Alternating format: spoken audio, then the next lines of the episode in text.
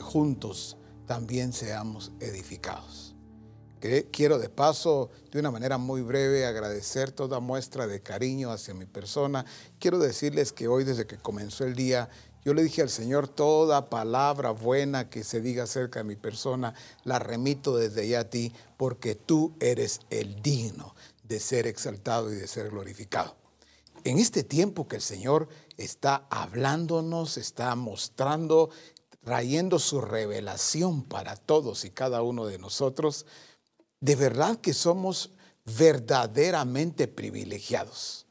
Podemos entender con claridad lo que el Señor está trabajando en Misión Cristiana en Calvario. Hoy quiero continuar enseñando lo que el Señor ha mostrado que debe enseñarse en Misión Cristiana el Calvario y para que todos podamos entonces ser enseñados por su Santo Espíritu también como hemos venido eh, siendo eh, nutridos y enseñados en todo este Congreso. En Efesios capítulo 4, verso 1 en la versión NTV. Dice así el apóstol Pablo, por lo tanto yo, prisionero por servir al Señor, les suplico que lleven una vida digna del llamado que han recibido de Dios, porque en verdad han sido llamados. Cuando veo la escritura, el día de ayer, el Señor nos decía a través de nuestro apóstol en la cena del Señor, que Él es digno, hablando del Señor, él es digno y nos insistía en que el Señor es digno de tomar el poder, la alabanza, la gloria, la sabiduría. Pero también nos dijo que así como Él es digno, Él nos ha hecho dignos a cada uno de nosotros. Y cuando veo la palabra dice que lleven una vida digna del llamado que han recibido de Dios. Iglesia, no podemos a estas alturas seguirnos confundiendo, equivocando, diciendo, ah, esto tiene que ver con los que tienen llamamiento al ministerio. Por supuesto que está ese llamamiento, que es un llamamiento muy claro, es un llamamiento específico, pero ese llamamiento está dentro de este que tenemos todos nosotros. El llamamiento que tiene que ver con nuestra vocación. Por eso dice que lleven una vida digna del llamado que han recibido de Dios. No le está hablando solamente a los apóstoles, profetas, evangelistas, pastores y maestros. Aquí le está hablando a todos los santos, a todos los escogidos que Él ha llamado. Por eso dije, todos tenemos ese llamado. Dentro de ese llamado, Él ha llamado a algunos para expresar un don también, como le hemos llamado, un don ministerial. Esto ya tiene que ver con los cinco ministerios. Pero tú, mi hermano y mi hermana que estás viendo y escuchando, no puedes quedarte fuera pensando que esto tiene que ver solamente con el ministerio. Todo lo contrario. Tú, sí, a ti te estoy hablando. Tienes llamamiento. Sí, tú eres soltero, eres joven o ya eres adulto, casado, casada, y no importa de eh, dónde tú vivas, cómo te llames, cuál sea el trabajo que estés realizando, debes entender con claridad que tú tienes un llamado de Dios. Y me gusta cómo lo define en esta versión al final porque dice, porque en verdad han sido llamados. Lo deja claro, lo deja definido, está establecido. Entonces, en Misión Cristiana al Calvario, ningún varón o mujer debe estar dudando, debe estar confundido, ¿será que yo tengo llamado? ¿Será que o, no? Todos tenemos ese llamado que tiene que ver con nuestra vocación. En la eh, versión 60, pero de segunda de Pedro capítulo 1 y verso 10, segunda de Pedro 1.10 dice, Por lo cual, hermanos, tanto más, procurad hacer firme vuestra vocación y elección, porque haciendo estas cosas no caeréis jamás. Dice, por lo cual, hermanos, tanto más procurad hacer firme vuestra vocación y elección. Hay algunos que en este llamado que tiene que ver con nuestra vocación, que tiene que ver con nuestra elección, algunos lo pierden de vista, algunos lo descuidan y por eso dice que hagamos o procuremos hacer firme, que afirmemos esta vocación a la que el Señor nos llamó. Por eso se nos dice que somos edificadores. Nosotros eh, muchas veces hemos pensado, o algunos han pensado, bueno, mi vocación, cuando hablan de su vocación, se están refiriendo a aquello que hacen hoy día. Mi vocación, pues yo soy mecánico, yo soy carpintero, yo soy albañil. Otros dicen, yo soy perito contador, soy maestro, maestra, soy médico, soy ingeniero. Algunos viven de acuerdo a esa vocación y pierden de vista la verdadera vocación que el Señor nos ha hecho a todos, nos llamó, nos eligió y definió cuál era nuestra vocación. Claro, tú no puedes negar y decir, no, alguien podría preguntar, pero profeta, ¿qué voy a decir? Si la verdad yo soy mecánico. Mire, la verdad, yo soy pintor. Si no puedo decir otra cosa. Fíjese que yo soy un constructor o yo soy un arquitecto. Por supuesto, no es que eh, no es llevar a una negación de lo que eh, se prepararon académicamente o el oficio que están realizando. Lo que estoy diciendo es que hay una vocación superior que tiene que ver con un llamado.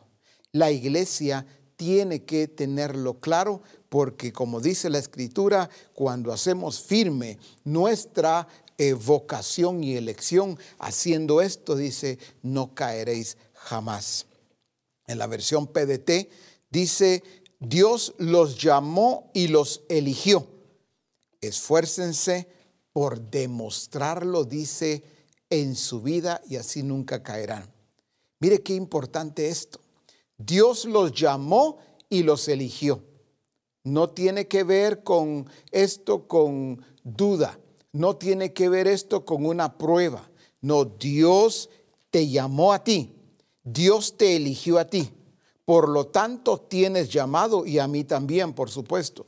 Por lo tanto, tenemos llamado y debemos entonces tener claridad que somos elegidos de Dios. Ahora bien, me llama la atención porque dice, Dios los llamó y los eligió. Pero ahora, ¿qué me corresponde a mí? ¿Qué te corresponde a ti? El llamado en cuanto a esa vocación viene de Dios. Ahora entendamos que nos corresponde. Dice, esfuércense por demostrarlo en su vida. ¿Qué es lo que tú y yo debemos de demostrar cada día? Es que fuimos llamados por Dios. Es que somos sus elegidos. Pero esto tiene que ver con una demostración.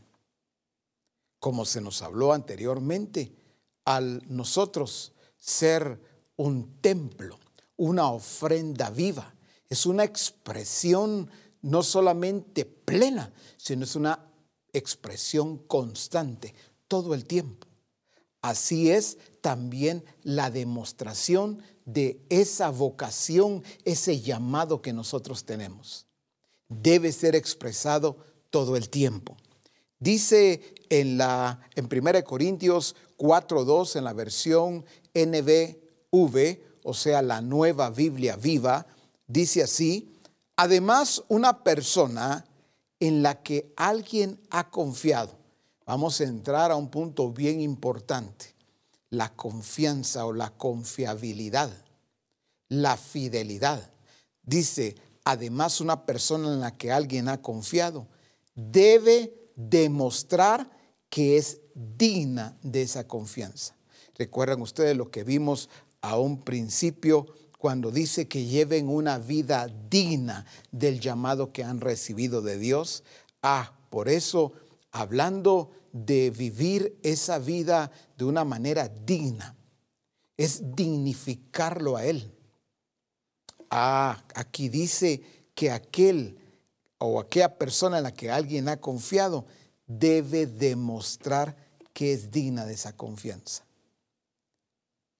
Algunos creen que solamente porque les han llamado para hacer algo dicen, no, es que me tienen confianza. Pero la confianza y la confiabilidad debe demostrarse. Por eso dice, debe demostrar que es digna de esa confianza. Qué lindo entender que fuimos llamados por Dios.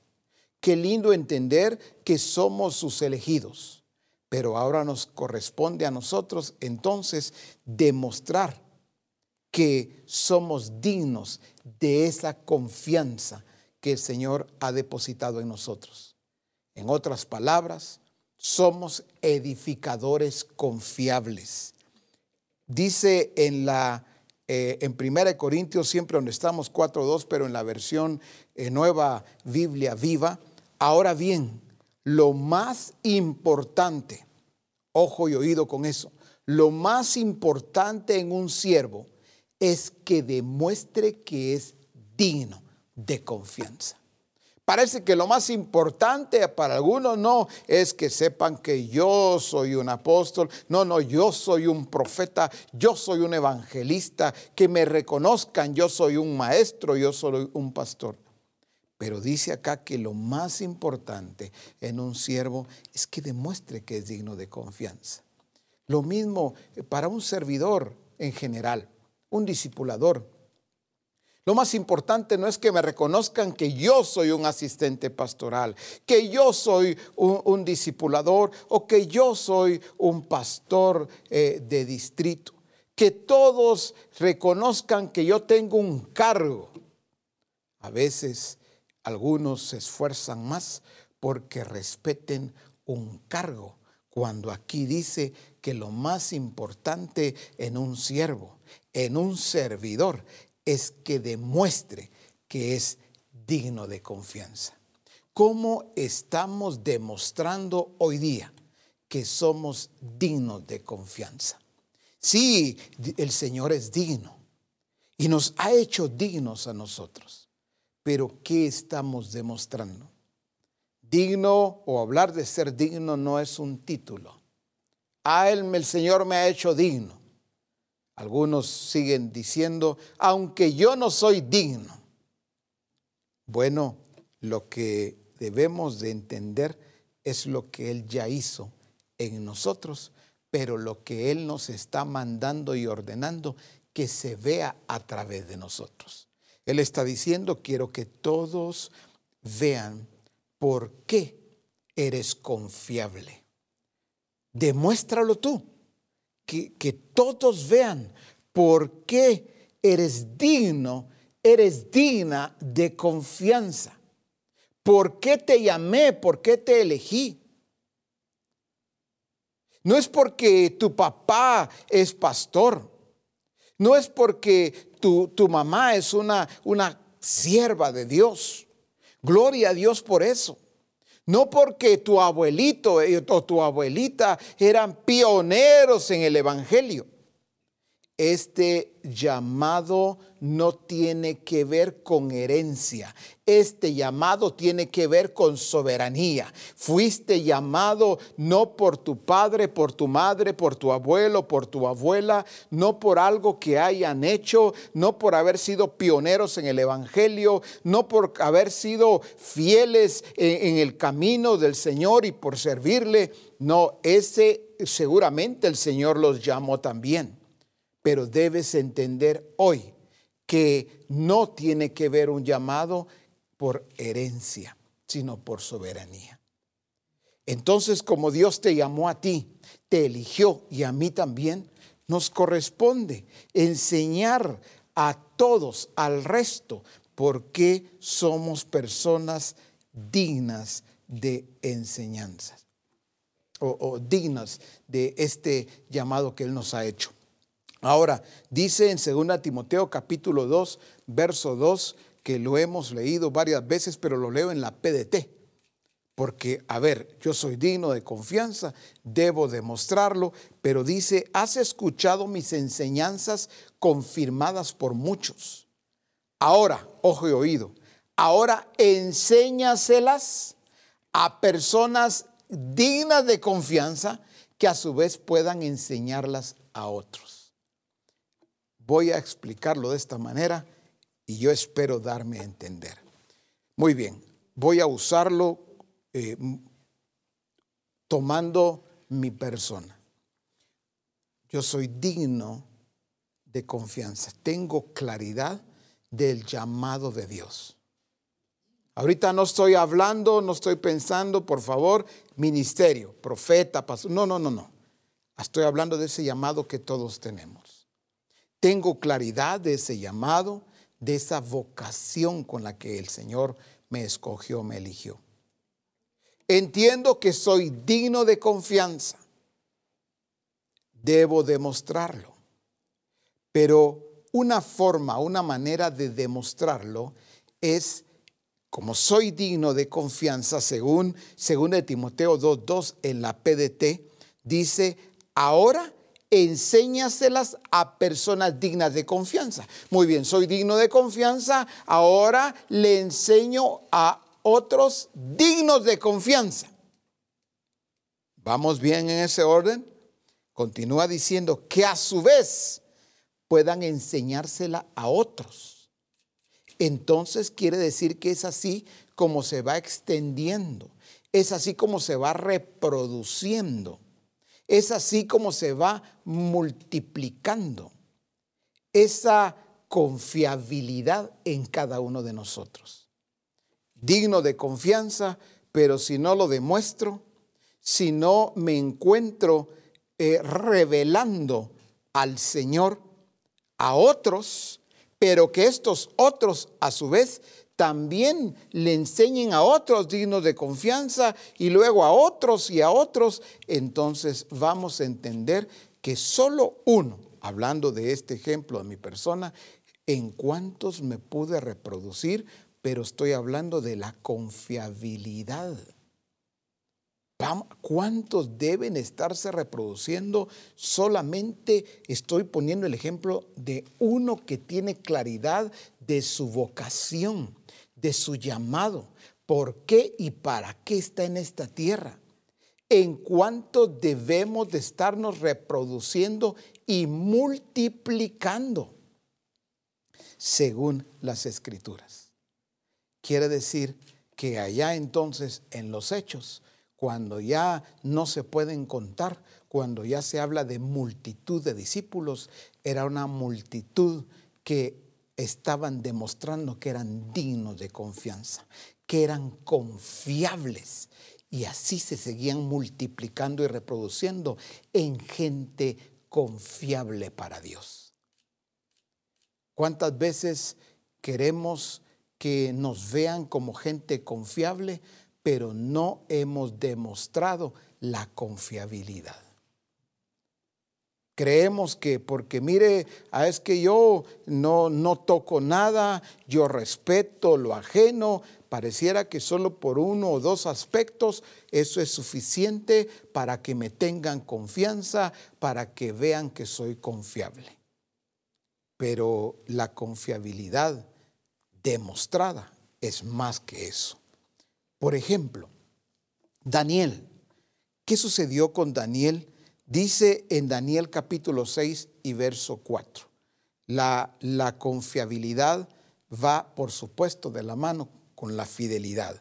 Dice en Daniel entonces 6.4 en la NTV. Dice, entonces, los demás administradores y altos funcionarios comenzaron a buscar alguna falta en la manera en que Daniel conducía los asuntos de gobierno. Pero no encontraron nada que pudieran criticar o condenar. Aquí viene una definición de Daniel importantísima.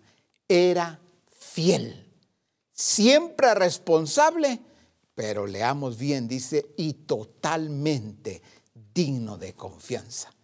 ¿Qué calibre de hombre de Dios era Daniel?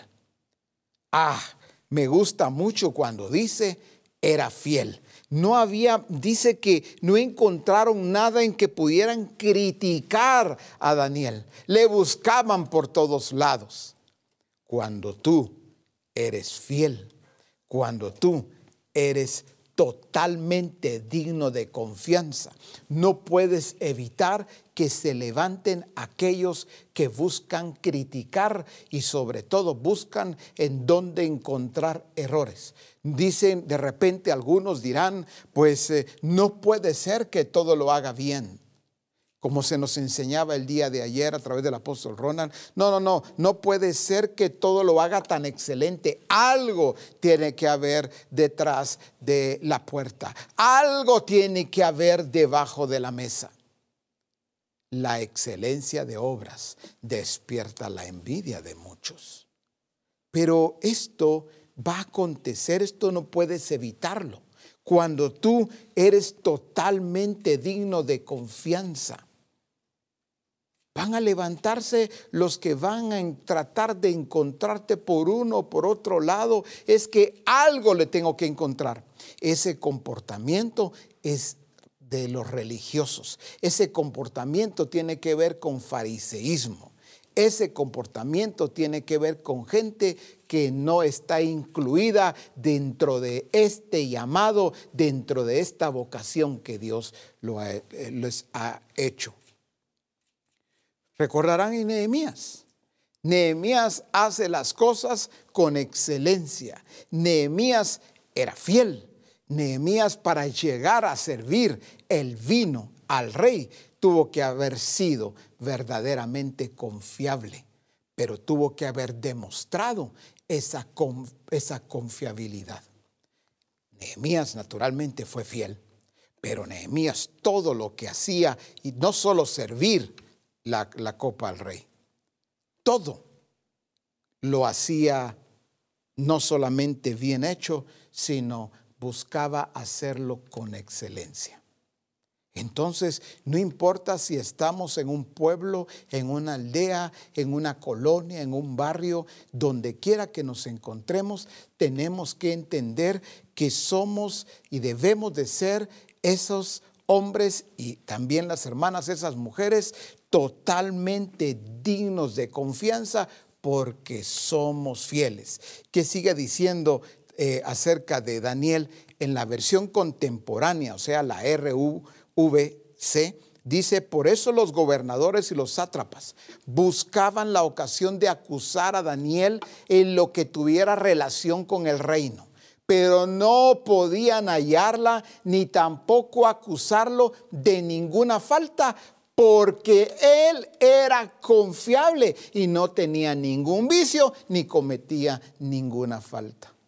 Por eso estoy definiendo muy bien algo aquí para que entendamos la confiabilidad, que entendamos el ser fieles. Cuando eres verdaderamente fiel, cuando eres y somos verdaderamente confiables, entonces no podemos evitar que se levanten los enemigos como le sucedió a Nehemías y que critiquen lo que estamos haciendo. Pero eso no puede ni debe descontrolarte. No podemos descontrolarnos porque alguien anda hablando, anda diciendo, anda pensando cosas que no son. Sencillamente debemos nosotros de ocuparnos en lo que nos corresponde. La respuesta de Nehemías a Zambalat, a Tobías, a Gesemi, a no sé cuántos más, les dice, ustedes no tienen parte en este asunto, no tienen que ver con, este, con el plan de Dios, no tienen que ver con este paquete. ¿Cuántas veces un discípulo, un siervo, una sierva del Señor decae, se deprime, se afecta? Eh, deja de comer, pierde el sueño, porque fíjese que ahí andan hablando, andan diciendo esto de mí, aquel discipulador o discípulo que por cualquier cosa, pues ya prefiere mejor encerrarse, ya no hago nada, mire pues cuando quiero hacer algo bien hecho, mire con lo que resultan, mejor ya no, mejor dejo todo, esa no es la actitud de alguien que ha sido digno de confianza. Alguien que ha sido hallado confiable no puede tener esos comportamientos por otros que pretenden juzgar, señalar o criticar. ¿Cuántos se han quedado solamente con la intención de edificar? O aquellos que sí comenzaron a edificar, pero algo eh, por un comentario, por algo que escucharon, mejor soltaron, abandonaron, dejaron de hacer lo que les correspondía. Por eso también se nos habló acerca del carácter de los edificadores. Veo que Daniel, eh, así como Nehemías, cuanto más nuestro máximo, ejemplo, Cristo Jesús, el carácter. Él no por lo que decían, no por lo que pensaban, no por lo que murmuraban acerca de él. Jesús se intimidaba o se deprimía o Jesús eh, se descontrolaba totalmente. No, él continuaba eh, realizando el plan de Dios. Él no perdía de vista en qué consistía eh, la edificación. Ahora, en Daniel. No había nada, ninguna falta que podían encontrar porque dice que era confiable. En la versión de las Américas dice así, entonces los funcionarios y sátrapas buscaron un motivo para acusar a Daniel con respecto, con respecto, a los asuntos del reino, pero no pudieron encontrar ningún motivo de acusación ni evidencia, oigan esto, ni evidencia alguna de corrupción por cuanto él era fiel y ninguna negligencia ni corrupción podía hallarse él eh, eh, o podía hallarse en él. Dice ninguna negligencia. Es que a veces nosotros decimos, o alguien puede decir, mire, es que yo, eh, gracias a Dios, soy diligente. Pero a veces sí se es diligente solo en algo, en algunas cosas. No, la diligencia debe ser completa, debe ser integral. Por eso aquí dice ni ninguna negligencia. Quiere decir que evaluaban, examinaban a Daniel, buscaban, en algo Daniel tiene que ser negligente, en algo. Desde que se levanta hasta que se acuesta, tenemos que encontrarle una negligencia. Los sátrapas, los magistrados, gente que estaba en una posición de renombre, pero con un carácter defectuoso. Carácter defectuoso es, tiene que ver con ese tipo de comportamientos. La envidia, el egoísmo.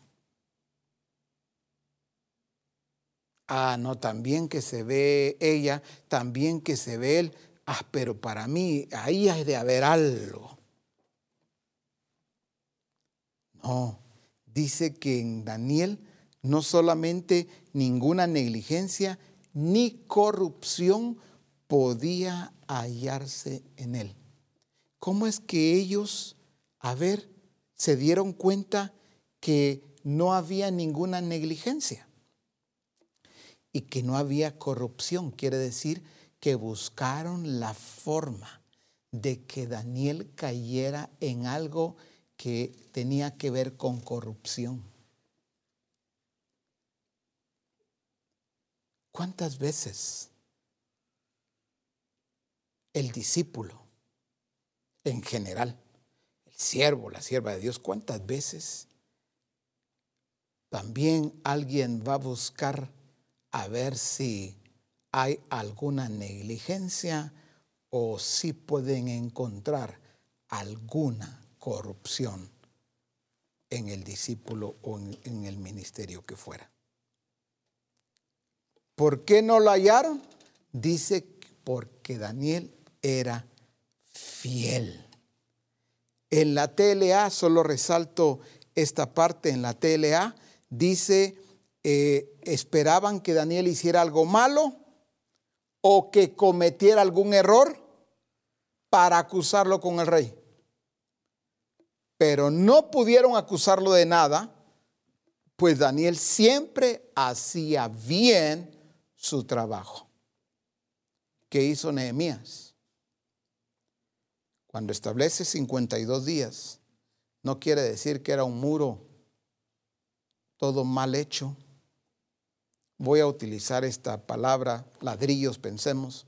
Eran ladrillos todos mal puestos, las puertas mal hechas. Es que, ¿sabe qué pasa? Que lo que tenía que haber hecho Nehemías es llamar solo a carpinteros. Pero ¿a quiénes puso a hacer las puertas? Los sacerdotes. ¿Qué sabían ellos de trabajar la madera? Ellos eran buenos para orar, entre otras cosas que tenían que ver con ese oficio. Pero esa diversidad es tan importante entenderla. ¿Cuántas veces eh, voy a usar esta expresión, encajonamos a los discípulos. Por eso están aquellos que lo que hacen es a un discípulo encapsularlo en un área y de ahí, por ejemplo, eh, toca, voy a poner un ejemplo, toca eh, la batería y por años, no, no, no, no, no, no, usted, ese, hasta le dicen, ese es su llamado dar la bienvenida. Ese es su llamado, le dicen. ¿Llamado de quién? Por eso es que algunos se sienten ojo y oído, no solo están felices, sino sienten que son fieles, porque llevan años haciendo algo que tiene que ver con un cargo que tiene que ver con el famoso privilegio. Y le son fieles al cargo, le son fieles al privilegio. Y para, para un pastor eso lo ve como una gran fidelidad. No, mire, es que él, ella es fiel. Pero ¿a qué le llama fiel? Porque fíjese que nunca me deja mal en el privilegio siempre viene cuando le toca dirigir, eh, cuando le toca ejecutar el instrumento, dar la bienvenida, la función que sea multimedia. Mire, siempre llega temprano y siempre está allí conectando los cables, siempre está allí, mire, eh, eh, ensayando para poder dirigir la alabanza y a eso es a lo que le hemos llamado fidelidad.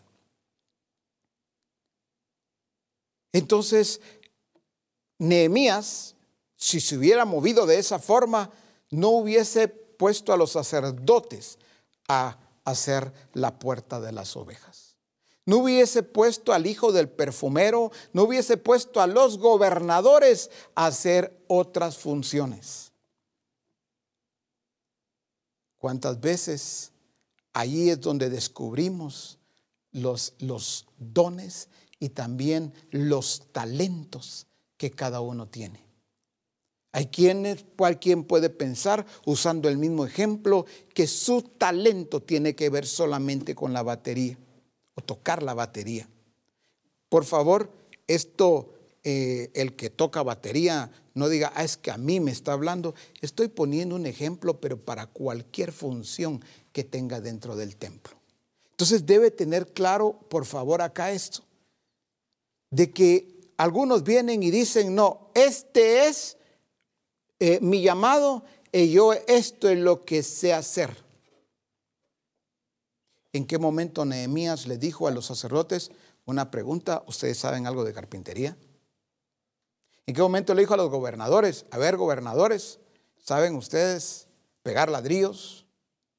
¿Saben ustedes enmaderar las puertas? ¿Poner las chapas? No. Lo que hizo Nehemías de una manera sabia y como vimos ayer, en orden bien coordinada, es que los incluyó a todos dentro de este plan. Y este es lo importante que entendamos en la edificación del cuerpo de Cristo. No, veamos las cosas desde una perspectiva equivocada. Desde aquí yo estoy edificando el cuerpo de Cristo porque yo estoy conectando cables. Yo desde aquí estoy edificando el cuerpo de Cristo porque yo estoy diciendo a los hermanos, bienvenido, pase adelante, qué bueno que vino al culto el día de hoy. Bueno, no que eso no se haga, pero es que el entendimiento que el Señor nos está dando acerca de cómo es o de en qué consiste ser confiables. Ah, bueno, que porque alguien cumple un privilegio, cumple con un cargo dentro de un templo, eso no me garantiza que sea confiable. Escuchemos esto. Puede hacer su privilegio, puede ser responsable en su cargo, pero no está siendo confiable para Dios en cuanto a lo que Dios le ha mandado hacer. Quiere decir que yo puedo ser confiable para mi pastor. Yo puedo ser confiable para mi discipulador y eso no significa que esté siendo confiable para Dios.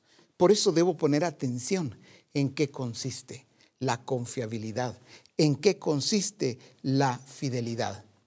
Hemos, la verdad es que la fidelidad la hemos pesado con nuestra propia balanza. Si alguien te pregunta a ti o a mí, y usted es fiel, vamos a decir, claro que yo soy fiel. ¿Sabe qué es lo que hicieron o hacían los de la iglesia de Corinto? Se medían a sí mismos usaban su misma regla. Entonces, cuando alguien le dice, mire, usted es fiel, claro que sí, y lo puedo demostrar. ¿Cómo? Usted dice, ¿cómo puede demostrarlo?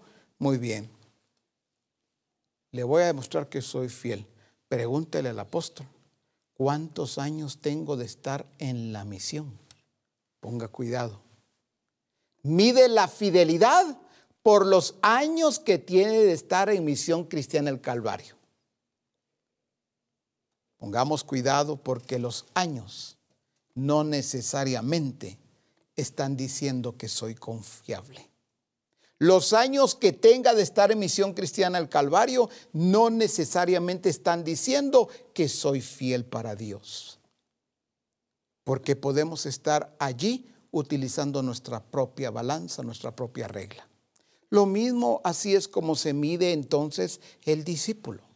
Pues mi pastor debiera estar agradecido, debiera estar eh, los siervos agradecidos conmigo, porque miren desde cuándo estoy acá.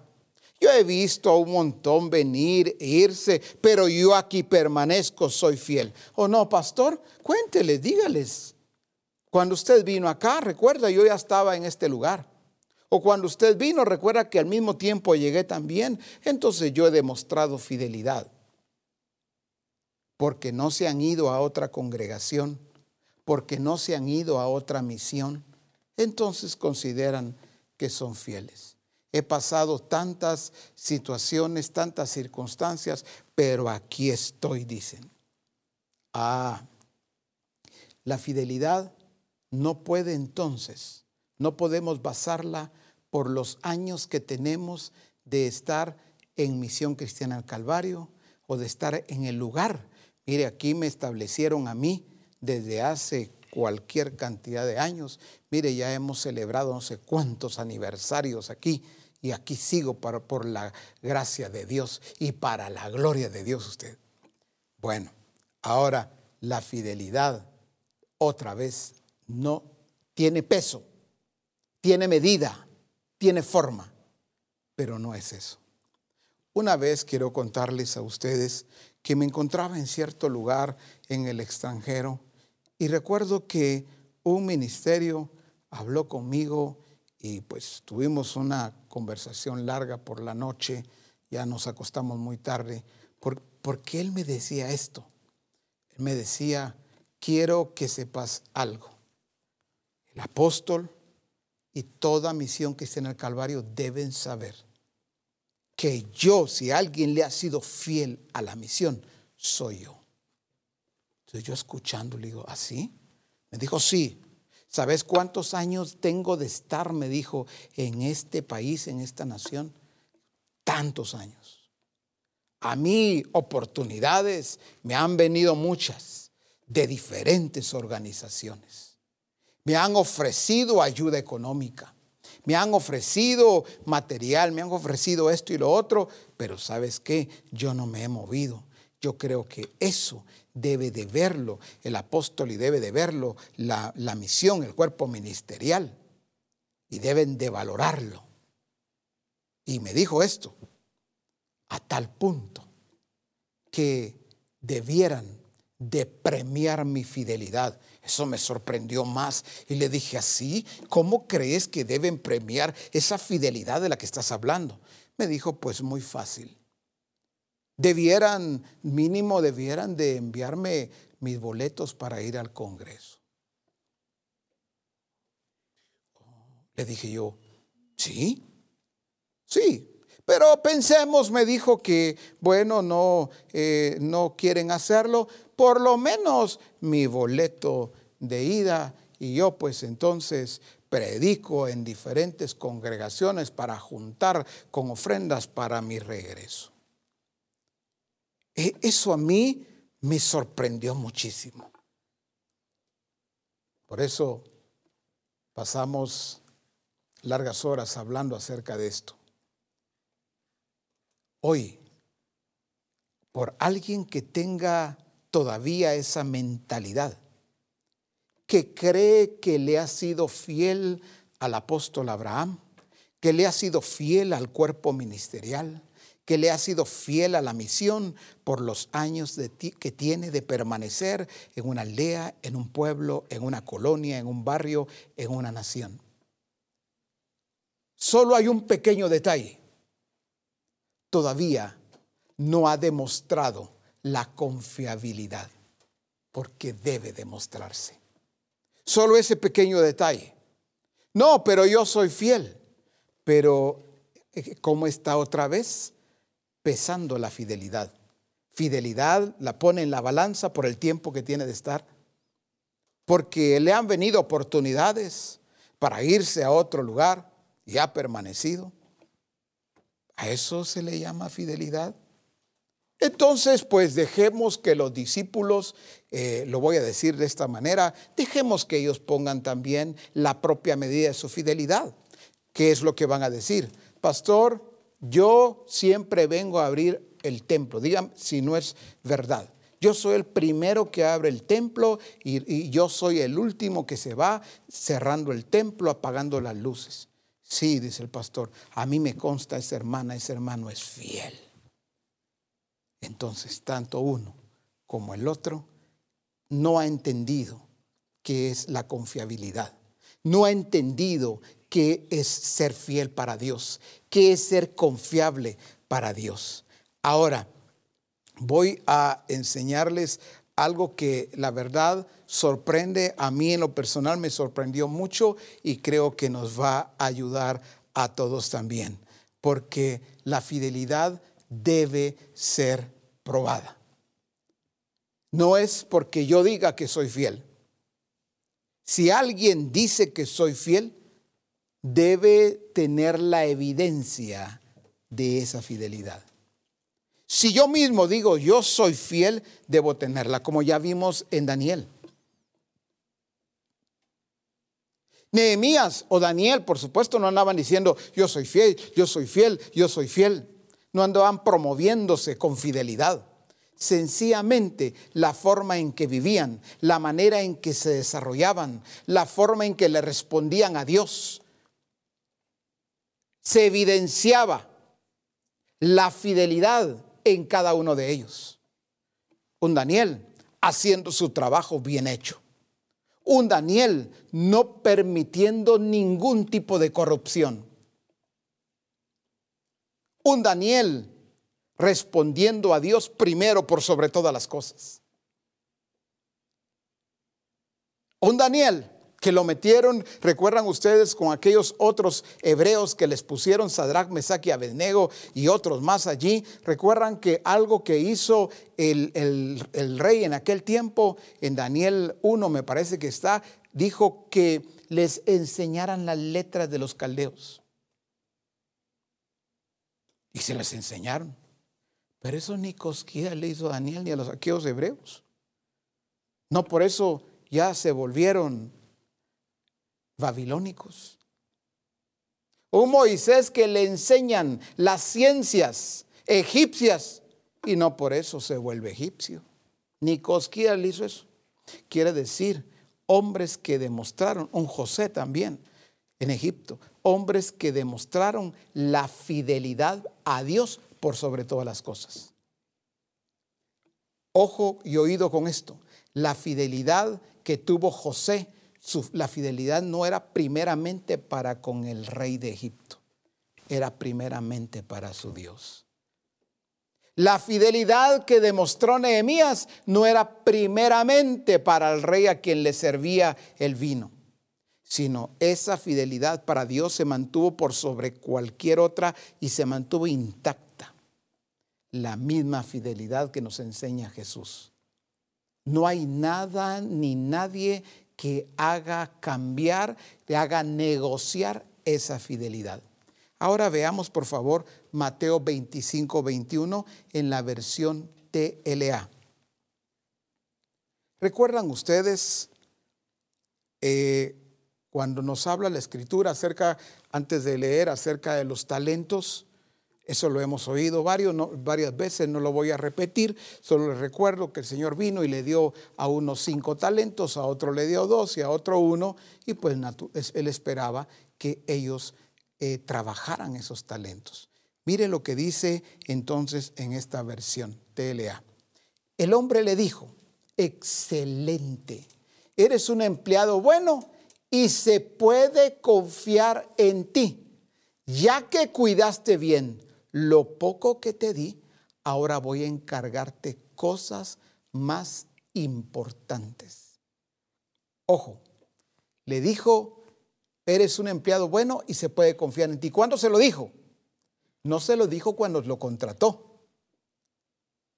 Algunos dicen, ah, ¿sabe por qué me contrataron? Ah, porque yo soy fiel. ¿Sabe por qué me pusieron a mí como, como me nombraron como discipulador? Aquellos que creen que tiene que ver con nombramiento. Ah, porque yo soy fiel.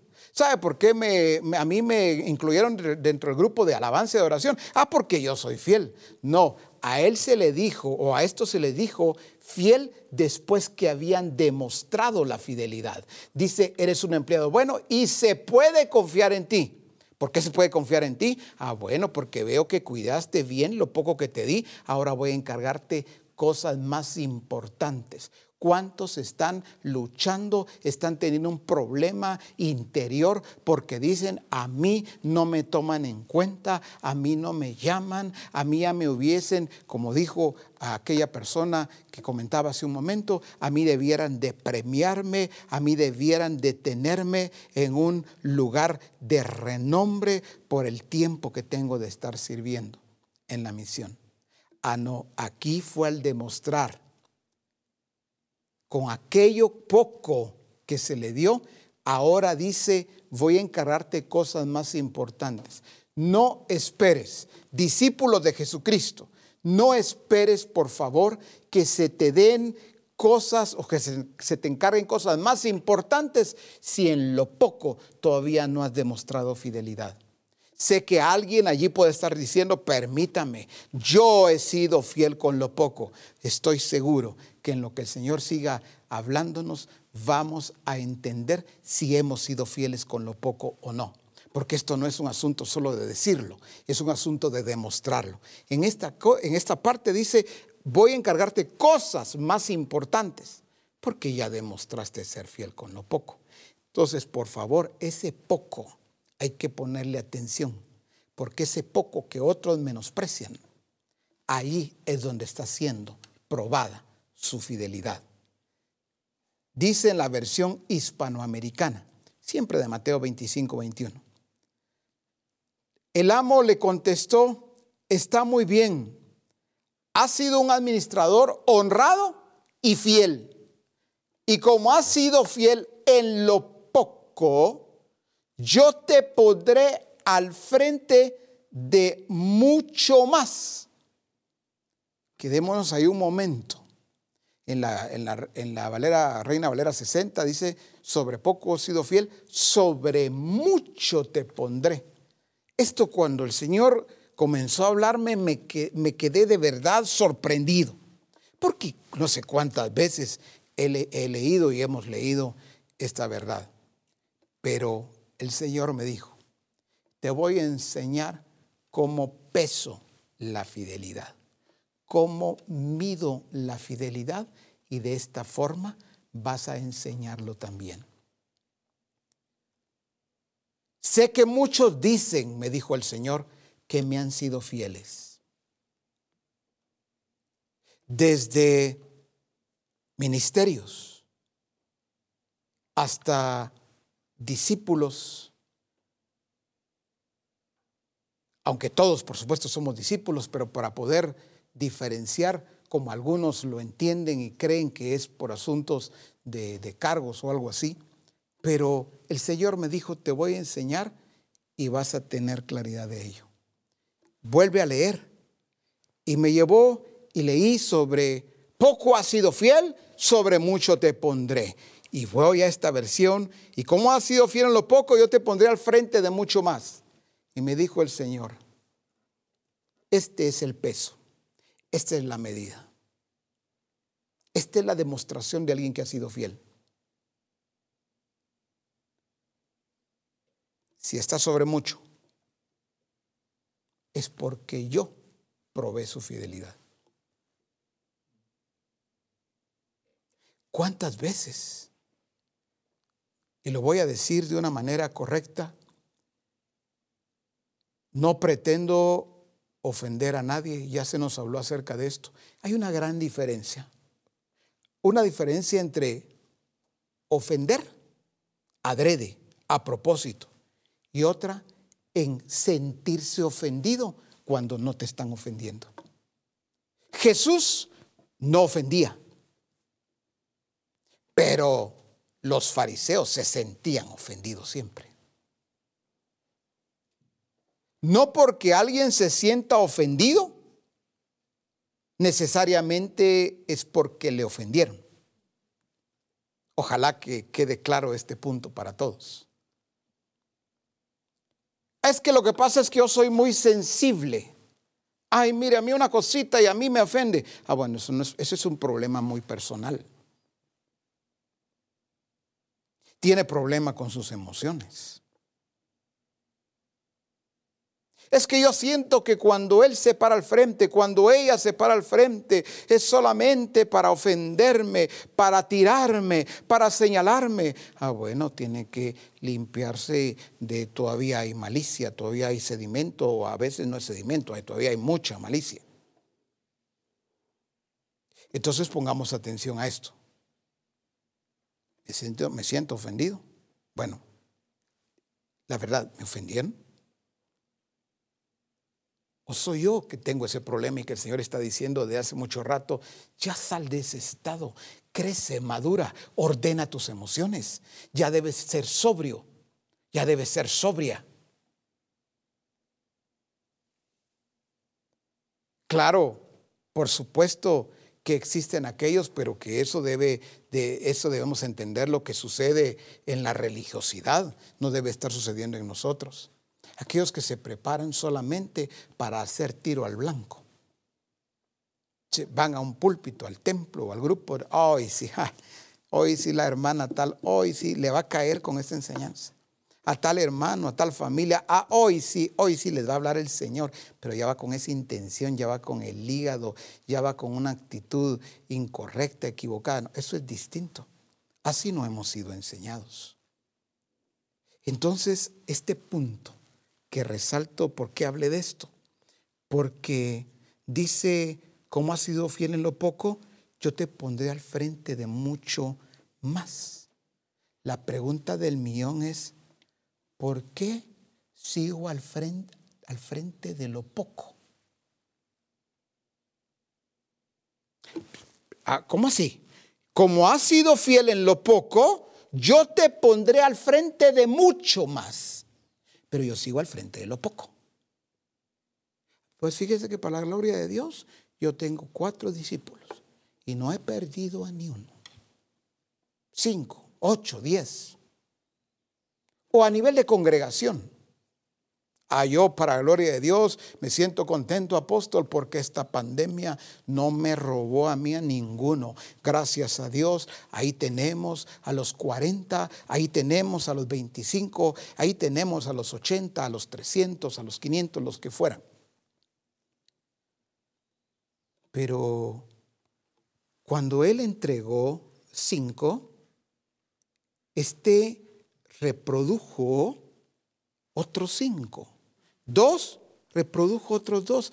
Dijo, es que en lo poco has sido fiel. Sobre mucho te pondré. Se evidencia la fidelidad. Ahí es donde el Señor me dijo, ponga atención a eso. Porque esto va a hablar a todos. Me habla a mí primeramente. Nos habla a todos. ¿Cuántas veces sigo diciendo, yo soy fiel? Señor, hasta oraciones, ¿verdad? Señor, tú sabes que yo he sido fiel. ¿Cuántas veces el Señor dice, ¿por qué oras así? ¿Por qué me hablas así? Según tu balanza, según tu pesa, te pesas a sí mismo o a sí misma y te consideras fiel, pero sigues en lo poco. Y yo he dicho que el que es fiel en lo poco, le pongo sobre mucho.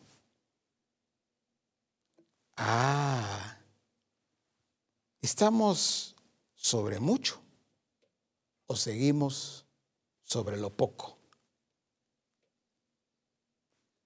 En todo sentido, a nivel de discípulos, grupo, a nivel de congregación, a nivel de finanzas, el área que ustedes quieran.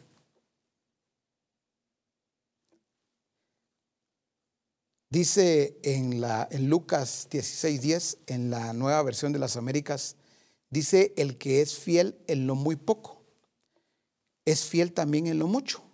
Y el que es injusto en lo muy poco, también es injusto en lo mucho. Algunos todavía siguen hablando de una manera equivocada cuando yo tenga. No, no, no, mire usted, no, yo le yo le voy a contar algo, pero mire, no vaya a decir nada. Que no lo vaya a saber el apóstol, que no lo vaya a saber el pastor. En confianza, hermano. Fíjese que yo estoy comprando la lotería. ¿Así? Sí, cachitos de la lotería. Porque si me llego a sacar el millón, ay, yo aleoré al Señor. Yo voy a dar mi diezmo. Yo voy a dar una gran siembra para su obra. Y de cachito en cachito te quedas sin lo poco. Porque no es así. Ese tipo de ideas tan equivocadas, ese tipo, ese sentimentalismo tan equivocado, esa mentalidad, que yo estoy, mire, callado la boca, estoy ahí jugando tal, tal juego, porque dicen que ahí, mire, se ganan millones, pero no digo nada lo que pasa es que voy a dar la sorpresa cuando, cuando, cuando me, saque el millón o los millones. O cuando le pegue al gordo. Bueno, tal vez si le va a pegar, pero saberá qué gordo, pues. Pero, a ver, eh, pero no quiero decir nada para dar una sorpresa. Por favor, por el amor de Dios, sal de allí. Ya debes mostrar con tu estilo de vida que eres digno de ese llamamiento. Esa mentalidad de que, ay, si yo tuviera, si yo tuviera, cuando yo tenga, a Él porque tiene. Pero yo, yo sé que un día yo le creo al Señor. No se trata solamente de creer ¿Cuántos se han muerto diciendo y repitiendo aún pasajes de las escrituras? Yo sé que mi Dios vive y Él me va a sacar de esta condición. Yo sé, yo le creo a mi Señor. Y se mueren en condiciones terribles. Pasaron toda su vida declarando versículos, recitando pasajes de las escrituras y no sucedió nada porque la fidelidad debían de demostrarla. Entonces cuando demostraron la fidelidad con lo poco, el Señor dijo, ahora te voy a dar cosas más importantes, ahora te voy a poner sobre mucho. Y todos cuando vean que estás sobre mucho, tendrán que entender que yo te he declarado fiel, que has sido verdaderamente confiable para mí. En lo que otros menospreciaron, tú no lo menospreciaste. Lo que otros valoraron y dijeron con esto poco estoy siendo probado, con estos cinco, con estos ocho discípulos, con estos cuarenta o los que fueran, con esto estoy siendo probado, necesito urgentemente multiplicarme, necesito reproducirme, porque así es como voy a demostrar la fidelidad a Dios, así es como voy a mostrar que soy confiable para Dios. Por eso, Dice en la TPT, fielmente, el que administra fielmente lo poco que se le ha dado, será promovido y confiado en mayores responsabilidades. ¿Cuántas veces todavía estamos con una responsabilidad y que no salimos de allí, pero sí anhelamos y vemos que otros se levantan, a otros se les dan mayores responsabilidades y yo qué? Ahí viene el sentimentalismo. Es que a mí no me quieren, es que a mí no me aceptan, es que a mí no me toman en cuenta, es que a mí no me valoran. Pues ese estado de víctima que cuanto hablaba el Señor, que no somos víctimas. En la versión message solo resalto esta parte. Si no eres honesto, dice, en los trabajos pequeños, ¿quién te pondrá cargo de la tienda? Si no eres honesto en los trabajos pequeños, ojo y oído, ¿quién te pondrá cargo de la tienda?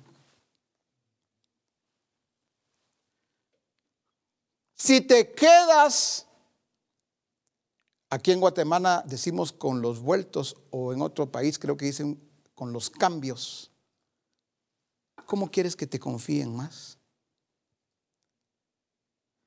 Este punto que voy a tocar ahorita se ha dicho mucho pero es necesario que vuelva a tocarse.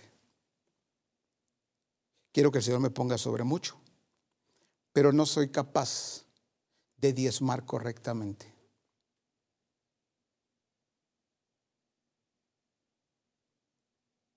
Profeta, usted sabe que es recibir 100 pesos, 10 dólares, 100 quetzales, ¿Sí? Sí sé. ¿Usted cree que yo voy a diezmar? Claro que sí. Yo sé que con 100 pesos son 10 que debe diezmar. Aparte su ofrenda y su siembra. Ay, no, profeta, no, no, es que eso es lo que pasa. Mire, mira, yo recibo tan poco. No, no, si usted viera la condición que estoy. Es por eso, porque no ha sido fiel con lo poco. Eh, ¿Le ofendo con eso? No, hombre. Estoy diciendo la verdad. Estoy ayudando.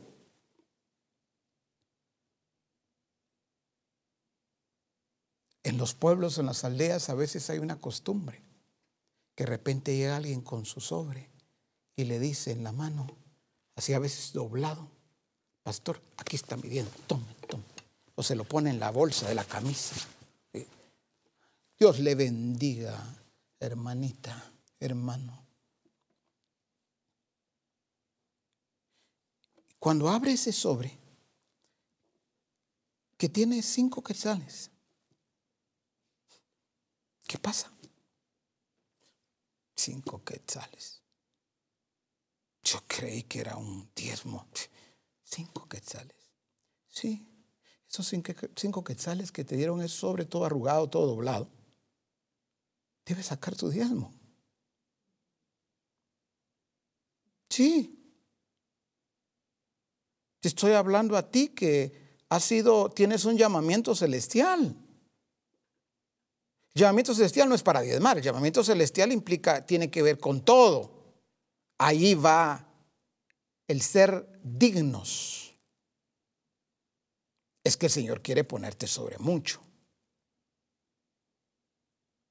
Pero en lo poco que te has quejado y has dicho es que todavía yo estoy recibiendo bien poco. Mira la gente donde yo estoy. Hay gente que me da pena. Y entonces, mire, ah, bueno, no debes sentir pena. Porque si el Señor te llevó a un pueblo, a una aldea, a una colonia, eh, donde hay escasez. No te llevó para que tú seas parte de la escasez. Te llamó para que se transforme esa colonia. Te llamó para que se transforme ese barrio. Te llamó para que se transforme ese pueblo, esa aldea, para que vean la, la gloria de Dios, como nos enseñó nuestro apóstol hace un momento. Templos en donde se manifiesta la gloria de Dios. Ahí no viera, aquí la gente a puras penas tiene para comer y aquí fue donde me enviaron. ¿Qué estaré pagando? Yo creo que me enviaron por castigo, me enviaron aquí a esta colonia, a este sector, a este barrio, fíjese. No, no, no, no has entendido lo que significa la vocación de ese llamamiento que el Señor, con la que el Señor te llamó, te eligió y te estableció en ese lugar. Pero viera, aquí hay mucha escasez. Por eso te enviaron allí, por el amor de Dios. Aquí la gente no quiere, no puede. Por eso te enviaron allí para que los lleves a que sí puedan, a que sí es posible. No hay forma de manifestar la gloria de Dios con ese entendimiento, con esa mentalidad paupérrima, con esa mentalidad de escasez, creyendo que aquel que tiene mucho, el Señor debiera de quitarle y darme a mí un poco. Mire aquel vecino, aquellos impíos, las casas que tienen, los carros que tienen, cuánto dinero. Yo paso por esa casa y le digo, Señor, tócalo a ese inconverso, otros más religiosos todavía, y dicen, a ese hijo del diablo, y que Señor me dé y dé para tu obra, pasan los años y ni siquiera un peso, ni siquiera un dólar o un quetzal no, no sale de la bolsa de ese rico porque el Señor dice al que tiene, quítenle lo poco que tiene y déselo al que tiene más. Si Él le quita al que tiene mucho para darle al que tiene poco, no solo está contrariando sus principios, sino que estaría eh, el Señor fortaleciendo el socialismo. Él no es socialista. Entonces, en el reino de Dios, el que tiene mucho, el que está sobre mucho, es porque debe tener la marca de la fidelidad a Dios. Ay, no, profeta, pero hay tantas cosas. Uno, ¿quién sabe? No, no, no, aquí no, es, aquí no es un asunto de malicia. O darle lugar a saber qué pensamientos. Estoy hablando del fiel.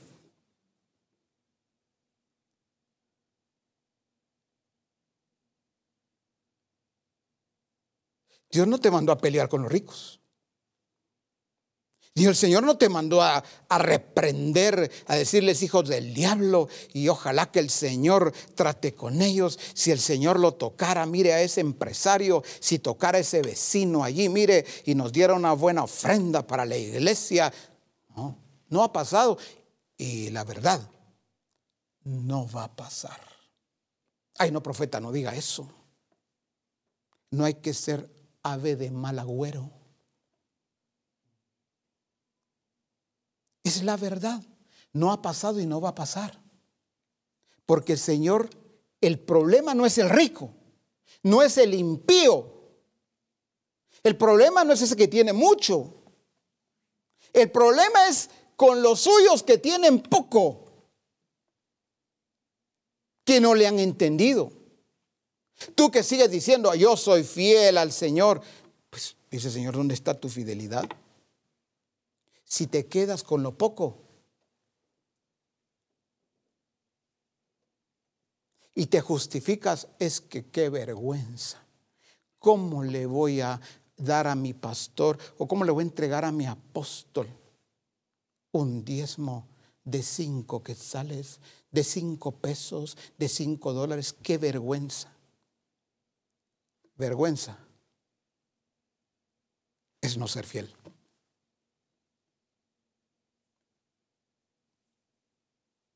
¿Digo esto para ofender o para enseñar?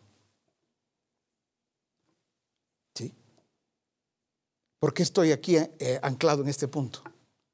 Porque misión cristiana al Calvario tiene a Dios, tiene al Señor, tiene su naturaleza, tiene la revelación, tiene las riquezas que le han sido entregadas. Pero en este punto todavía hay mucha pobreza y mucha escasez. ¿Qué estamos esperando? Que Misión Cristiana del Calvario se haga algún tipo de lotería para ver quién se saca el millón o los millones. No es así, por supuesto, no es así. Es que no puedes seguir justificando y diciendo, mire, es que yo no sé ni siquiera cómo hacerlo con mi negocio, fíjese, no entiendo. ¿Así? Sí, no, no, no entiendo, porque eh, ah, es que fíjese que yo me, me pierdo con eso de las entradas y las salidas y al final, mire, todo el que tiene negocio sabe si le está yendo bien o le está yendo mal. Todo el que tiene negocio sabe si está yéndose a rojo, a puras pérdidas, o sabe si está teniendo ganancias. Lo sabe muy bien. Pero cuando se trata de dar, de sembrar, de, el principio general que tiene que ver con dar, ahí sí, no entiende, no sabe cómo. Y ese es un punto culminante para sacarnos de ese estado. No me diga, amado pastor o ministerio, que no ha comprendido esta parte, porque el Señor ha hablado mucho acerca de esto.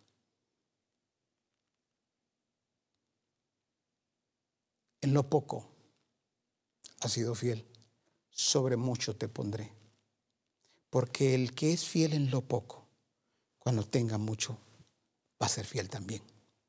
Es un asunto que hasta que tenga. Ay, no, si yo tuviera. No, no hable, no piense así. Es que lo poco que tiene, por favor, a eso hay que ponerle atención. Se va a reproducir, se va a multiplicar. Lo dije a nivel de finanzas, lo digo a nivel de discípulos y también a nivel de, del ejemplo que usted quiera poner. Discipuladores, nuestra fidelidad está siendo probada. Yo soy fiel por la gracia de Dios. Cinco discípulos he tenido así. ¿Por cuánto tiempo? Mire, para cinco años vamos, para diez años, para la gloria de Dios, para quince años. Desde que comenzaron los grupos, ahí estoy con los cinco. No, no le entendía a Dios, o no le había entendido hasta hoy qué significa ser confiable, qué significa ser fiel, qué significa demostrar la fidelidad. Si tú dices, tengo cinco, el número que fuera, por favor, a nivel de grupo, a nivel de congregación, como quieras verlo, tus 80, tus 40, 30, 300 o tus 5, tus 8. Cuando tú, el Señor dice, hagamos cuentas, porque para que la, fidelidad sea aprobada hay que hacer cuentas, pues. Hagamos cuentas. ¿Cuántos te entregué? Cinco discípulos, Señor. ¿Y cuántos me entregas hoy? Aquí están los cinco, Señor. ¿Viste? Soy fiel. Nunca entendiste mi fidelidad, dirá el Señor. Como aquel que se le dio uno, se fue a esconderlo. Tuve miedo. Ay, no, esto es tan delicado. Ay, no hay que cuidarlo bien. Muy bien. Aquí está, Señor. Este fue el que me diste. Mira, el mismo es. Lo guardé, lo metí ahí debajo de la tierra para que nadie lo tocara. Lo cuidé muy bien. Ahí ya le quité la tierrita. Aquí, aquí está, te lo devuelvo otra vez el mismo. Según ese que el Señor lo iba a premiar, lo iba a elogiar. Y le dijo, siervo malo, negligente, infiel pues, no eres confiable. Sabes, hubieses ido por lo menos al banco, lo hubieras ido a, meter ahí a depositar. Y hoy tuviera por lo menos intereses del banco, eso es lo menos, pues.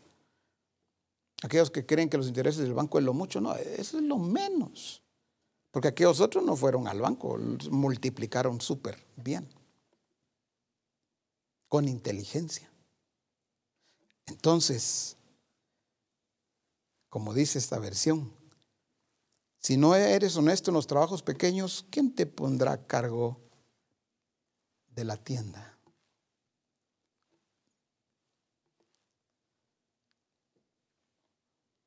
Si no pagas el pan, ¿cómo pretendes que te confíe en la panadería, pues?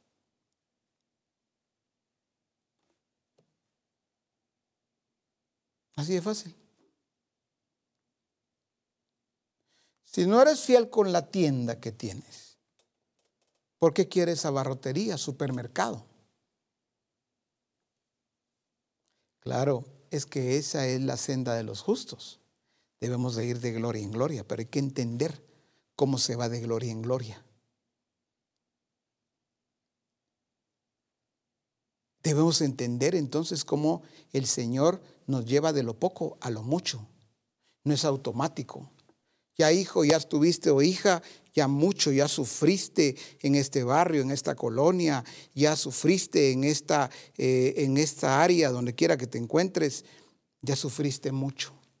Algunos creen que es por sufrimiento que el Señor debe premiarlos. Aquí es sufrido, aquí es duro usted. Ah, entonces ven, buen siervo y fiel. Sierva, fiel, te va a poner sobre mucho porque ya sufriste mucho en este lugar. Primero el Señor te va a decir, no entendiste mi llamamiento. No te llamé a sufrir. Te llamé a vivir dignamente. Ay Señor, pero en este lugar, aquí, sí, por eso te puse ahí. No fue por castigo, no fue por trato,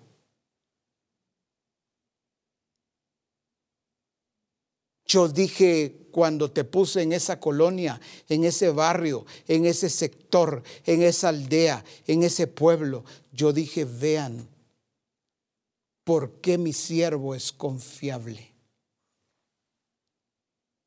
Van a ver con lo poco que va a ser él.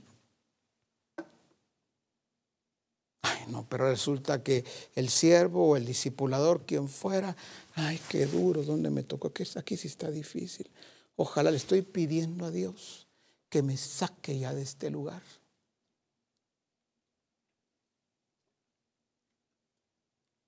Cuando el Señor dice, no, ¿quieres que te saque? Si no has sido fiel con lo poco.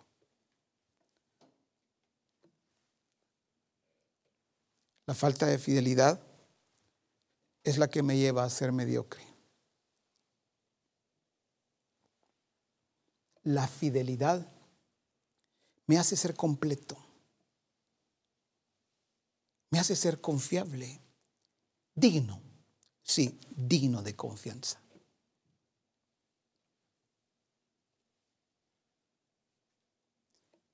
No midas la fidelidad de una forma equivocada de aquí en adelante. Yo mismo no puedo medir la, la fidelidad de una manera equivocada. Todos y cada uno de nosotros. No esperemos que el Señor invierta los principios del reino. O si este es un principio. En lo poco, fuiste fiel, sobre mucho te pondré. Vamos finalizando en la, PDT de Lucas 19, 17. ¿Recuerdan ustedes lo de las minas? Lucas 19, 17 en la PDT dice, muy bien hecho, buen siervo, como fuiste fiel con lo poco. Por eso ahora voy a dejarte gobernar diez de mis ciudades. No sé si lo estamos comprendiendo aquel que ganó cinco minas y, y le dieron cinco y ganó otras cinco, el que ganó le dieron dos y ganó otras dos. Es que algunos creen que la autoridad es así. Ya me ungieron, vino el pastor de distrito y me ungió como pastor acá. Por lo tanto, yo soy siervo de Dios, tengo la autoridad en este lugar. Y parece que esa autoridad también de una manera tan equivocada, ¿verdad? Tengo la autoridad de Dios. Creen que la autoridad es por nombramiento. No, la autoridad se obtiene. La autoridad se gana. Sí, lo estás escuchando bien. Como fuiste fiel con lo poco, por eso ahora voy a dejarte gobernar diez de mis ciudades. Algunos no se han dado cuenta que hasta este momento todavía no están gobernando en el barrio. Algunos no se han dado cuenta que hasta este momento no están gobernando allí en la cuadra donde viven, en la colonia. Esto tiene que ver, por favor, no solamente con siervos de Dios, tiene que ver con todos los servidores de Cristo, todos los que tenemos este llamado. Discipulador, tu autoridad debe extenderse. Pero ¿cómo se extiende tu autoridad? Es porque con lo pocos que se te entregó, tú demuestras ser confiable reproduciéndote, multiplicando lo que se te dio. Tú ya debes tener autoridad sobre ese barrio. Ya debieras tener autoridad en la colonia. Ojalá lo estemos comprendiendo plenamente. No que salgamos a la calle y yo tengo autoridad y vayamos diciendo, declarando, no. Los mismos vecinos se van a reír, se van a burlar. Este que está loco, déjenlo. Dice que tiene autoridad. No, el que tiene autoridad no necesita estar diciendo, yo tengo autoridad. Se evidencia. En este caso, te voy a, voy a dejarte gobernar 10 de mis ciudades. El Señor dice, muy bien, yo te entregué una aldea, un pueblo, una colonia, un barrio, una ciudad. ¿Sabes cómo se obtiene autoridad sobre naciones? No porque gané un discípulo, ya entramos gracias a Dios a Suecia. Ya entramos gracias a Dios al África. Así, si hay un discípulo que a veces se conecta y a veces no se conecta, que todavía no está comprometido con el Señor. La verdad, todavía no era discípulo, sigue todavía como miembro. ¿Te acuerdan el libro de discipulado, verdad? La diferencia entre miembros y discípulos. Ah, no, las emociones le ganan, ah, no, ya entramos.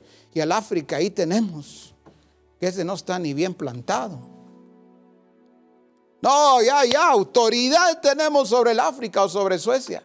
Por el amor de Dios, así no es. Es que con lo poco que se nos es dado, así como lo reproducimos, lo multiplicamos, de Él viene esta palabra que dice, fuiste fiel con lo poco, ahora soy yo el que voy a dejarte gobernar en diez de mis ciudades. Y vamos para las naciones. Si tú fuiste fiel con lo poco, yo te voy a entre... Ah, no es que el Señor ya me dio naciones, nos dio naciones el Señor. Sí, pero todavía sigues con cinco hermanos, con veinte Todavía sigues con 50, con 80, los que fueran. Cuidado con esas declaraciones religiosas, evangélicas o esas declaraciones que son basadas en emocionalismos. Sí, sí, amén, amén, hermanos, amén. Somatemos los pies aquí, mire, aquí, aquí, porque el Señor dice que donde pongamos la planta de nuestros pies, eso va a ser nuestro. Eso es, amén, aquí declaremos. No, no es así. Con los mismos cinco, con los mismos ocho, vamos hermano, clamemos, digamos, gritemos. Nada va a pasar. Solo se van a desgaliar. Se van a cansar de tanto gritar. Este es el entendimiento que el Señor le está dando a Misión Cristiana al Calvario. ¿Cómo se va a ampliar tu autoridad? Ese nivel de autoridad se gana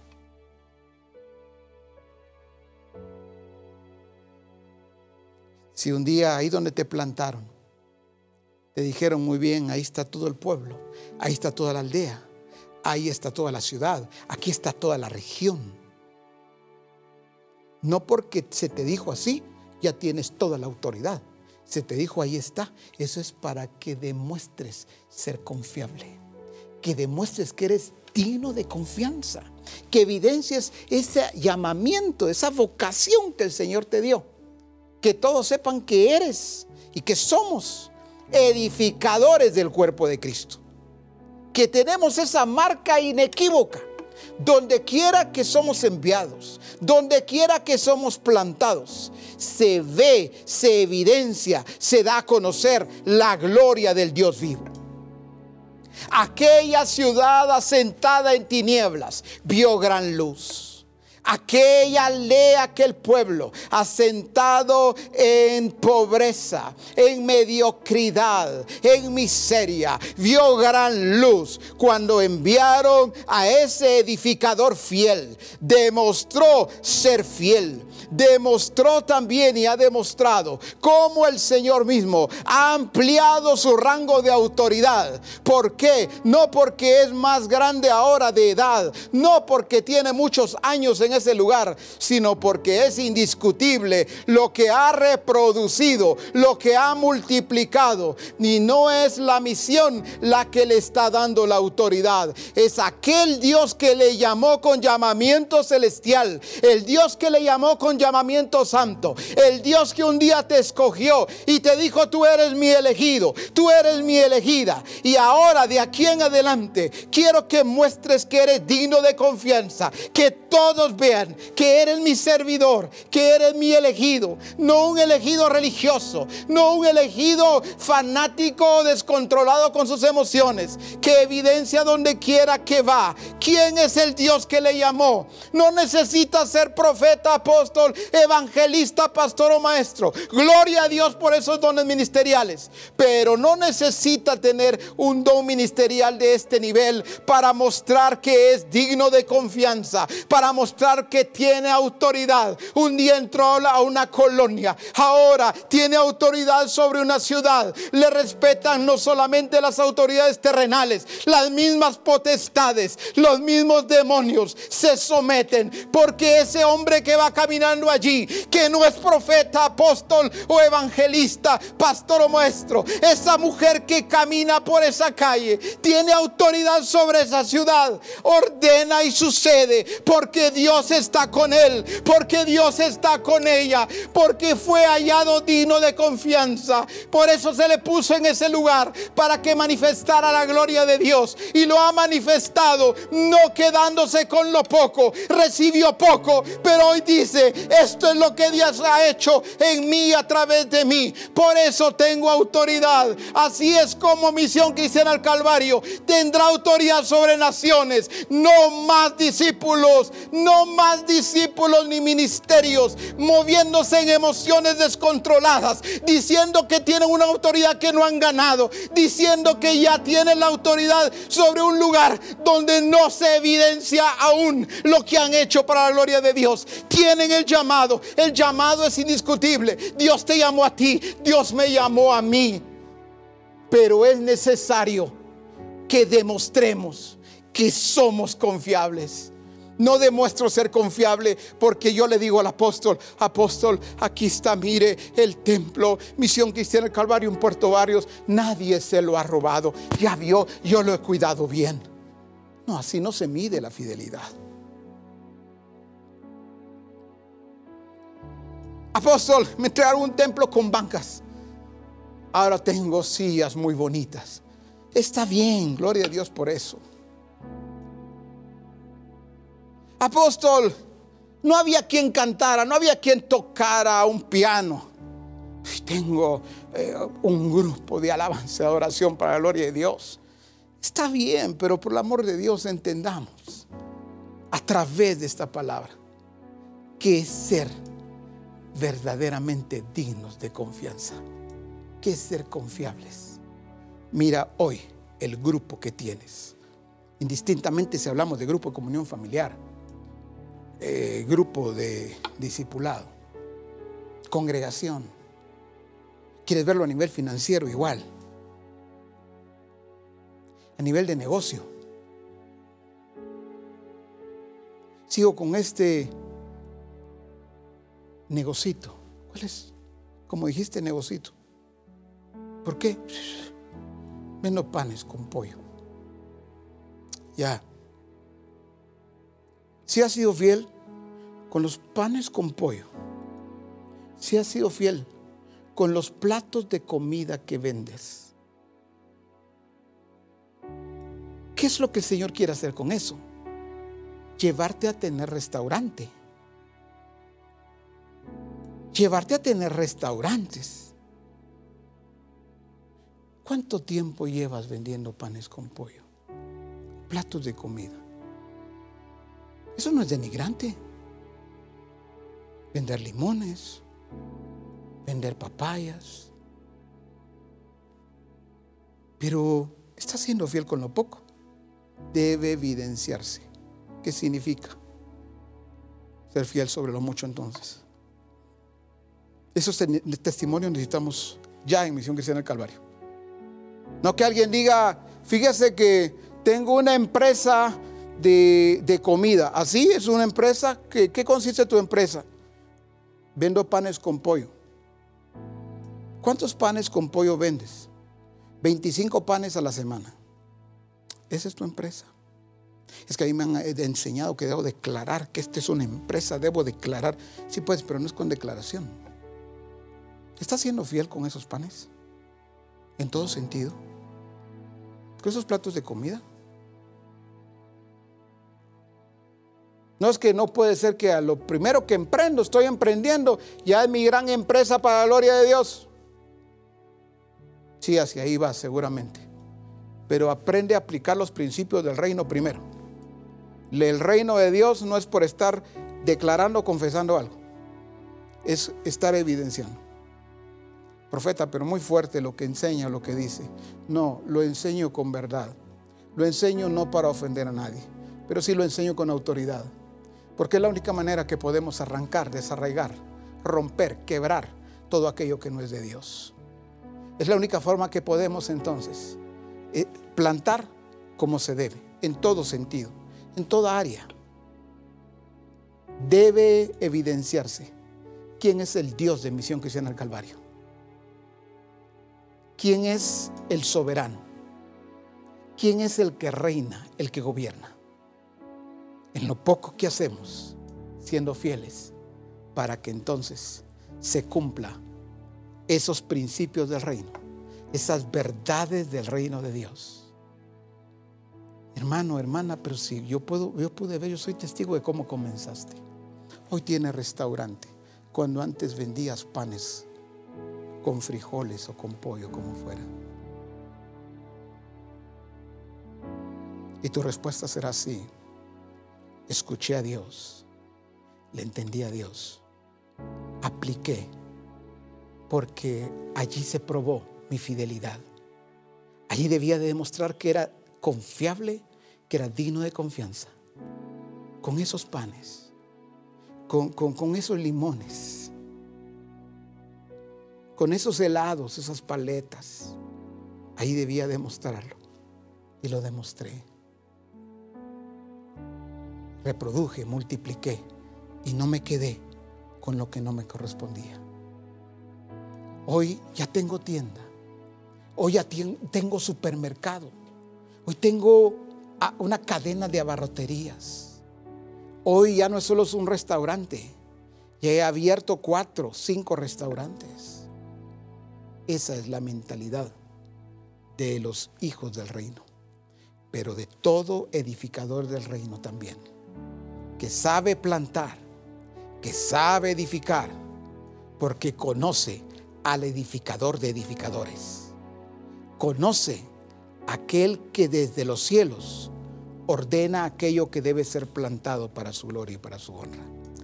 Exaltemos al Dios grande, exaltemos al Dios poderoso, glorifiquemos al Dios que hoy le ha placido hablarte a ti y hablarme a mí al Dios verdadero que se ha revelado y se sigue revelando a cada uno de nosotros. Exaltémosle con alegría, con gratitud. En aquel tiempo cuando Esdras leía las escrituras, comenzaron a llorar. Sin embargo, los que estaban al frente, Nehemías, Esdras y los levitas, dieron la orden de parte de Dios. No, no, no lloren, alégrense, porque lo que la palabra debía producir no era tristeza.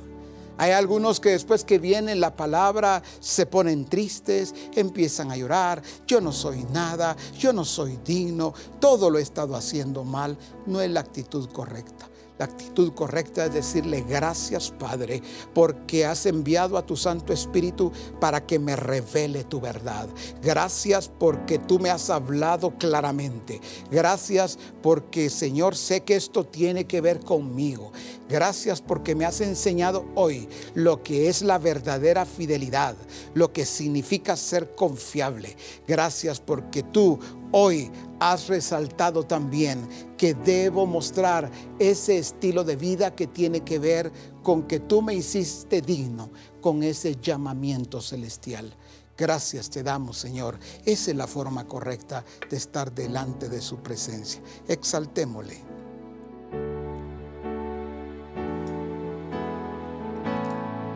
No hay otro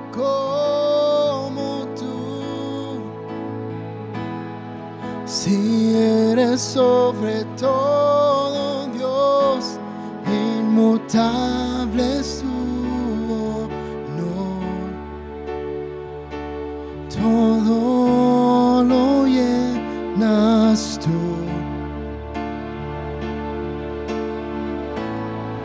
¿Quién más importante que tú?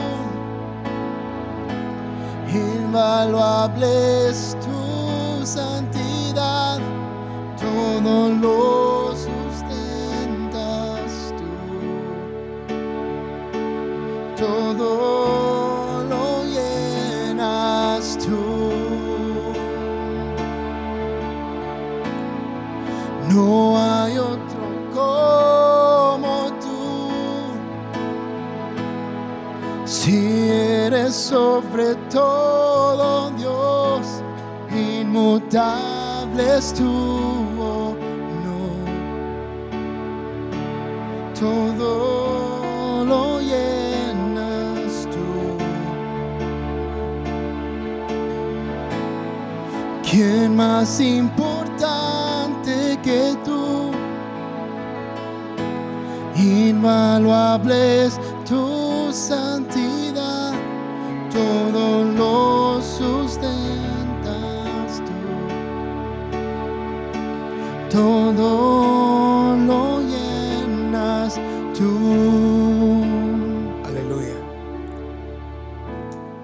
olvides que el Señor comenzó hablándonos. Le suplico que lleven una vida digna del llamado que han recibido de Dios, porque en verdad han sido llamados. Llevar una vida digna de este llamado es justamente esta palabra que hemos estado recibiendo. No, no puedo demostrar una vida digna de ese llamado en esas condiciones. Se quedó en lo poco y ya no hizo nada. Ahí no demuestra con su vida que es ser digno de ese llamamiento celestial. Y nunca olviden algo. Ser fieles en lo poco no tiene que ver solo con el dar. Diezmos, primicias, siembras, ofrendas. Por supuesto que eso es importante. Pero tenemos que aprender a ver todos los aspectos que implican ser fiel en lo poco. Si alguien tiene una su tienda y dice, amén, Señor, yo recibo esa palabra, yo voy por, por abarroterías o por supermercados, voy a tener supermercado. Espérame un momento. ¿Qué ser fiel en lo poco? No, profeta, yo sí doy mis diezmos, yo ofrendo, yo siembro muy bien. Por eso digo, no solo tiene que ver con eso. Si tú dices, yo quisiera servir a Dios, pero la tienda no me lo permite yo quisiera salir y, evangelizar y quisiera estar haciendo discípulos, pero la tienda no me lo permite. Entonces no está siendo fiel con un poco. aunque des ofrendas, siembras y lo demás.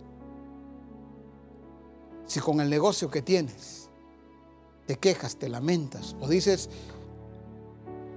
que te va tan bien que no te queda ni tiempo para servir a Dios, no estás siendo fiel con lo poco. Otros que dicen que te está yendo tan mal que también no puedes estar eh, de lleno sirviendo a Dios porque tienes que ver cómo levantas tu negocio o tu trabajo. Eso igual no es ser fiel. Para que no nos quedemos pensando que todo tiene que ver solo con finanzas. Por eso dije que lo apliquemos en las diferentes áreas de nuestra vida. Oremos, Padre, gracias por este tiempo tan gratificante, tan enriquecedor, tan bueno para cada uno de nosotros, en donde tú nos hablas claramente, en donde tú traes la revelación que alumbra los ojos de nuestro entendimiento.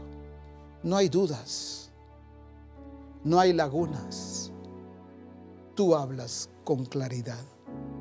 Gracias porque tú nos hiciste un llamamiento a todos, un llamamiento santo, un llamamiento celestial. Tenemos claridad de esa vocación, porque esa vocación vino directamente de ti, antes de cualquier otra vocación terrenal. Esta vocación es por la cual nosotros venimos a esta tierra para ejecutar para hacer como tú mandas y como tú ordenas. Pero esta vocación no es posible realizarla de acuerdo a tu naturaleza si no somos hallados fieles, si no demostramos que somos confiables. Creo que firmemente que tú te sigues glorificando al revelarte a nosotros y revelarnos tu verdad sea engrandecido, exaltado tu nombre.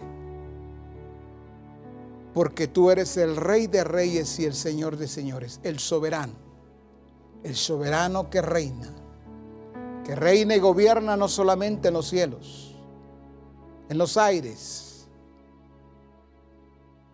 en las regiones celestes, en la tierra, en las aguas y debajo de las aguas. No hay ni siquiera un solo lugar en donde tú no puedas gobernar. Tú señoreas sobre todo y sobre todos. Te damos la honra, la gloria y la exaltación a ti por sobre todas las cosas. En Cristo Jesús. Amén. Buen provecho para todos y cada uno de ustedes. Y por supuesto, después de almuerzo continuamos escuchando la revelación de nuestro Dios y nuestro Padre y viéndolo a Él revelarse también a nosotros. Hasta luego, hermanos.